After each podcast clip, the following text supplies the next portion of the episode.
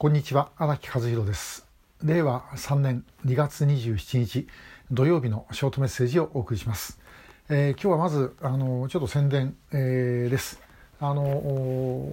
最新号の月刊正論4月号ですね、えー、私の小説「寒い国から来たスパイ」の6回目でこれが最終回になります、えーまあ、結末ぜひお読みいただければというふうに思います。でその次の号であのなんでこれ書いたかっていうことについてですねあの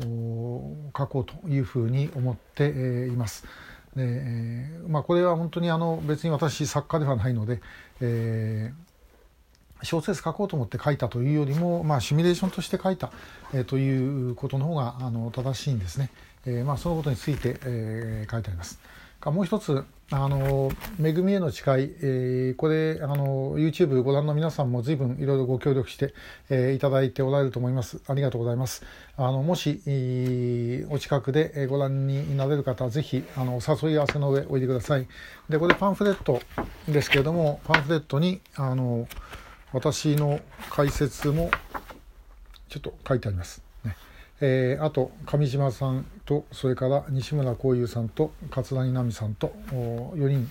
えー、解説があります。その後あのプロデューサーである調査会の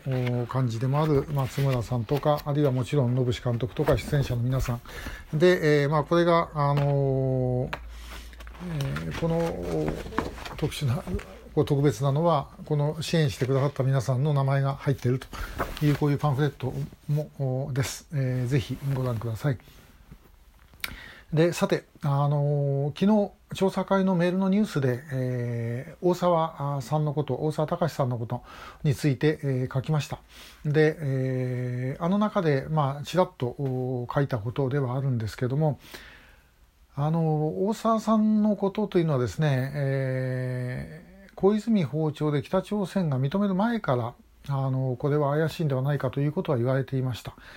で、えー、この間あの元救う会会長代行だった新潟の小島春則さんとお話をしてて、まあ、小島さんから、えーまあ、当時僕は事務局長救う会の事務局長だったんですがあの大沢さんのことをやろうというふうに言った時に、えー、まああのあんたは消極的だったんだよっていうことを言われて。えー、まあかんあとすっかり忘れてたんですけど、まあ、言われてみれば確かに、そうだったなと思い出していくとそうでした。あの救う会の事務局長やってた当時はやはりあの頃まだえ北朝鮮側は拉致など一度もやってないと言ってましたで日本の中でもそんな北朝鮮が拉致なんかするわけないじゃないかと言ってた人たちが、えー、まあ送電であれあるいはまあ左派の人たちであれ、えー、いたんですね。で、えー、そういう状態の中でもしこれ拉致だというふうに言ったケースが違っていたらどうしようということが、まあ、実はありました。で、えー、やはりあの消極的で、えー、あらざるを得なかったあまあ弁解なんですけどもそういうことです。であの覚えてる方もらえるかもしれませんが、えー、平成12年西暦2000年、えー、のですね、えー、と1月にあの長岡で あの少女監禁事件が明らかになったことありました、えー、9年前にですねあの誘拐された当時9歳の少女が、まあ、それから9年間の間その長岡市の男にですね、えー、自宅に監禁された状態がずっと続いていたということでありました。であの事件についてもそれ明らかになる前ですねひょっとしたら北朝鮮の拉致じゃないかっていうようなことはあの言われたんですね。で、えー、まあそうじゃないかということで、えー、拉致ということで動こうというような話も実はちょっとありました。で、これ私はこれについてどうしたかをはっきり覚えてないんですけど、おそらく、えー、ブレーキをかける方だったと思います。で結果的には、まあ、それが拉致でないということが分かっていたんですけどもその後ですね、えー、北朝鮮はあのこの事件のことをですね、えー、しつこく取り上げました。で、あの、本名、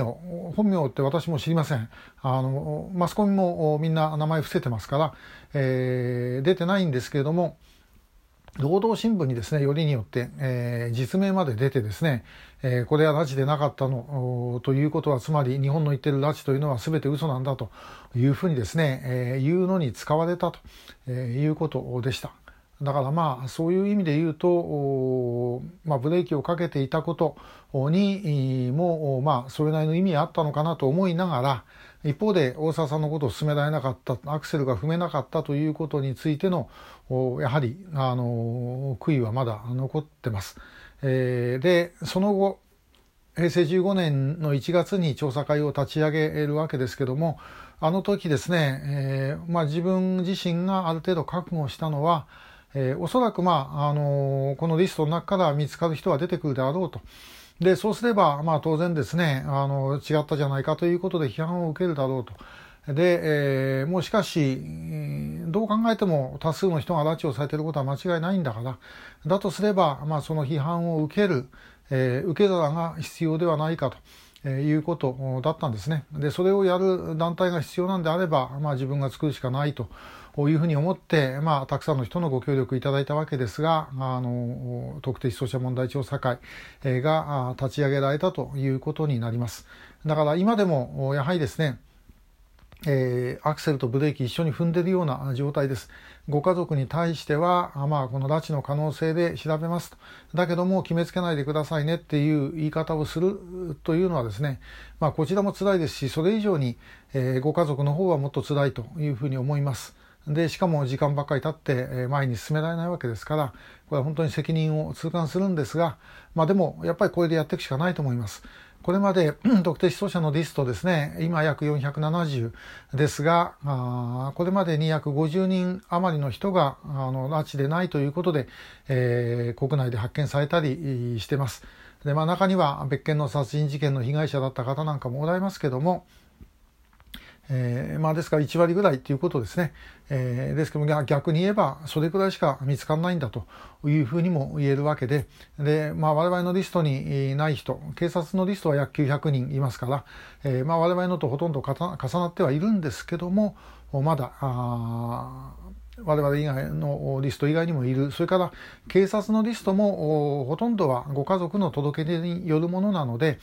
その他の部分ですね、ご家族がいないとか届け出をされないという場合には入ってこない。ですからまあ、あの、警察のリスト、うちのリスト、から離れる人もいますけども逆にそれ以外にも拉致被害者がいるということで、まあ、総数どれくらいになるのか本当に分かんないと、まあ、しかしともかくたくさんであることは間違いないというような状況です。えー、まあ我々としてはこれから先もおそらく見つかる方もおられると思います。それはそれで、えー、消息が分かることはですねご家族にとってあの今よりはましなことなんで、えー、まあ進めながらまあ、ブレーキとアクセルをこれからも、えー、踏み続けていきたいというふうに思います、えー。いろいろご苦労をおかけしますけども、ご協力をよろしくお願いします。今日もありがとうございました。